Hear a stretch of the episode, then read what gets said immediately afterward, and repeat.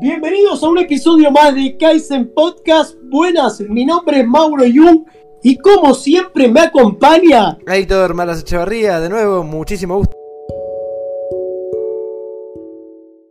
Bueno, en el episodio de hoy les vamos a hablar sobre el efecto placebo. El efecto placebo es lo que ocurre cuando una persona toma un medicamento una sustancia que cree que le va a ayudar, aunque en realidad es algo inocuo y le termina produciendo un efecto terapéutico. La palabra placebo viene del latín, que es placebo, placere, y que significa voy a complacer. Por eso nosotros siempre le decimos lo importante que son los pensamientos positivos y lo importante es de poder controlar a la mente. Vamos, voy a empezar con una breve historia. Durante la Segunda Guerra Mundial, un eh, cirujano estadounidense llamado Henry Becker, licenciado de Harvard, eh, estaba sirviendo a los militares. Justo durante una operación, estaba a punto de operar a un soldado, se quedó sin morfina y el soldado estaba realmente gravemente herido. Entonces él lo que hizo, tomó la determinación de que eh, tenía que operarlo sin morfina. Entonces se le ocurrió llenar unas jeringas con una solución salina y se las inyectó a este soldado como si le estuviera inyectando la morfina. El soldado al instante se calmó y reaccionó como si eh, hubiese recibido el fármaco, aunque solo lo que le habían inyectado era agua con sal. Becher realizó la intervención quirúrgica haciéndole un corte en el cuerpo y curándole las heridas que luego se las saturó, y todo ello sin anestesia. El soldado sintió dolor, pero no sufrió un colapso cardiovascular, no se murió y sobrevivió. Y a raíz de esto fue que empezaron a hacer investigaciones sobre las reacciones del el placebo, ¿no? lo que cree uno que le están metiendo en el cuerpo y que realmente le termina haciendo bien. Tal cual, el placebo tiene que ver con la percepción, con la creencia que tiene cada uno eh, respecto a un medicamento o situación en sí. Bueno, una de las aplicaciones que tiene hoy en día el efecto placebo es para la evaluación de medicamentos nuevos. Generalmente se realiza de la siguiente manera. Agarran a un gran grupo de pacientes, lo dividen en dos. A uno de los grupos se le da pastillas de, eh, de azúcar y al otro grupo se le dan el medicamento que se está probando. Si el efecto placebo es mayor que el de las pastillas, no se vende ese medicamento y si el efecto de ese medicamento es mayor que el efecto placebo, sí entra en circulación. Ok, acaba de resaltar que los dos médicos que supervisan cada uno de los grupos no, saben qué, grupo tiene las pastillas con placebo o qué grupo tiene las pastillas con, el medicamento, con, las, con las sustancias. Así que es bastante eh, confiable el resultado de esta, de esta práctica.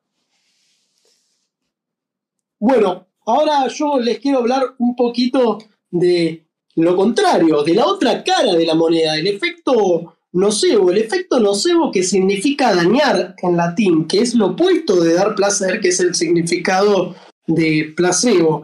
En la década del 40, eh, Walter Bradford, que era un psicólogo de la Universidad de Harvard, eh, examinó una serie de informes anecdóticos de personas que creían firmemente, debido a su cultura, el poder eh, de brujos o de sacerdotes vudú y que realmente estaban eh, engualichados, que le, habían hecho un, vudú, algo para hacerle mal. Y estas personas que realmente no tenían nada, no tenían ni lesiones, eh, no, no tenían nada que, que demostrara que habían tomado veneno, ni sufrieron ninguna infección, se terminaban muriendo, porque ellos creían que le habían hecho eh, algo malicioso, una, que le habían echado una maldición. La creencia de la víctima en el poder letal de un maleficio solo era un elemento psicológico, más que le terminaba provocando la muerte. También otro ejemplo es eh, un estudio realizado en Japón en el año 1962 con un grupo de niños eh, muy alérgicos a la hiedra venenosa. ¿Qué hicieron los investigadores? Le frotaron el antebrazo con una hoja de esta planta, pero les dijeron que la hoja era inofensiva. Luego le frotaron el otro antebrazo con una hoja inofensiva, diciéndoles que era hiedra venenosa. ¿Qué terminó pasando acá? Que la hoja que era totalmente inofensiva, que era la que les hicieron creer que era la ofensiva, les terminó eh, produciendo la alergia. Por eso es muy importante eh, el tema de los pensamientos, tanto en el efecto placebo como en el nocebo. Siempre resaltamos la, que tener una buena calidad de pensamientos eh, repercute en la salud y creo que en este podcast queda muy al descubierto que es cierto. Tengo yo también un ejemplo del efecto nocebo y también un pequeño ejemplo del placebo. Empiezo con el de nocebo para seguir con lo de Mauro. Bueno, el efecto, el ejemplo que traigo es uno que se realizó en una prisión a un recluso condenado a muerte. A este recluso se lo puso una camilla, se lo ató y se le hizo un supuesto corte en la muñeca para eh, morir desangrado. Ok, ese corte nunca estuvo ahí. Nunca le hicieron ese corte, simplemente le hicieron una marquita como si le hubiesen hecho el corte y él sintió como si le hubiesen cortado, pero él nunca vio si, si era verdad que, que le habían cortado o no. Bueno, se se le puso un, ruido de gotas que cada vez iban cayendo menos gotas a, más intervalo de tiempo hasta que al final no caía ninguna gota más y se terminaba muriendo el, recluso. Ok, es un ejemplo del efecto nocebo, lo tenebroso que puede ser eh, el poder de nuestra mente y también beneficioso si se sabe utilizar bien, como el ejemplo que traigo ahora, en un determinado hospital había un grupo de personas con eh, una patología en la rodilla que requería intervención quirúrgica. Ok, este grupo se lo dividió en dos. A uno se le aplicó el placebo y al otro no. El, el placebo se aplicó de la siguiente forma, simplemente los pusieron en el quirófano, le abrieron la rodilla, la cosieron y listo. Y al segundo grupo se les hizo todo el procedimiento quirúrgico requerido, toda la operación se la realizaron normalmente. Eh, ¿Qué sucedió? Los resultados fueron completamente idénticos para ambos grupos, tanto los que habían recibido la operación como los que no. Eso la verdad que resalta mucho el poder de eh, la mente y si uno sabe autosugestionar la, eh, la mente, por eso es tan importante los pequeños hábitos como la meditación, la organización y demás, tiene mucha mejora al corto, mediano y largo plazo. Bueno, yo me gustaría también contar una historia. Generalmente cuando nosotros enfermamos buscamos ayuda médica y es inevitable que eh, acudimos al rol de paciente y nos preocupamos por cosas y cómo y qué tan importante es eh, la labor del médico y la información que nos brinda y cómo la interpretamos nosotros y esto es una historia que ocurrió por el año 1960, hace mucho también. Una bibliotecaria de mediana edad, bien conservada, que parecía, padecía un estrechamiento de la tricúpide en una de las válvulas del lado derecho del corazón. Había llegado con insuficiencia cardíaca leve a la clínica y un ligero edema en los tobillos, pero sin embargo no le impedía continuar con su trabajo, era algo normal. Le habían recetado, eh, inyecciones semanales y un diurético mercurial. El doctor que la atendía, que era su doctor hacía 10 años, eh, la saludó cordialmente y dirigiéndose a los enfermeros, se despidió, dijo, bueno, chao, esta mujer padece un ET y sin mediar más palabras, abandonó la habitación. Apenas el doctor salió, eh, el aspecto de esta mujer experimentó un cambio brutal, parecía estar asustada, muy nerviosa y empezó a hiperventilar y respirar rápidamente, como que le agarró un ataque de pánico, tenía la piel empapada en sudor y su pulso superaba los, las 150 pulsaciones por minuto. Así, de repente. al volver a examinar a la paciente, el enfermero que quedó a cargo descubrió sorprendido que, las que el pulmón no le funcionaba bien y minutos antes estaba todo perfectamente. Eh, no entendía lo que podría, lo que pasaba. Se trataba de una situación extraordinaria, porque al principio estaba todo bien y después que se fue el médico, se fue. Entonces le preguntó el enfermero a, la paciente las razones de, por qué, qué, qué, le pasó. Y le dijo que el doctor había dicho que padecía una ET.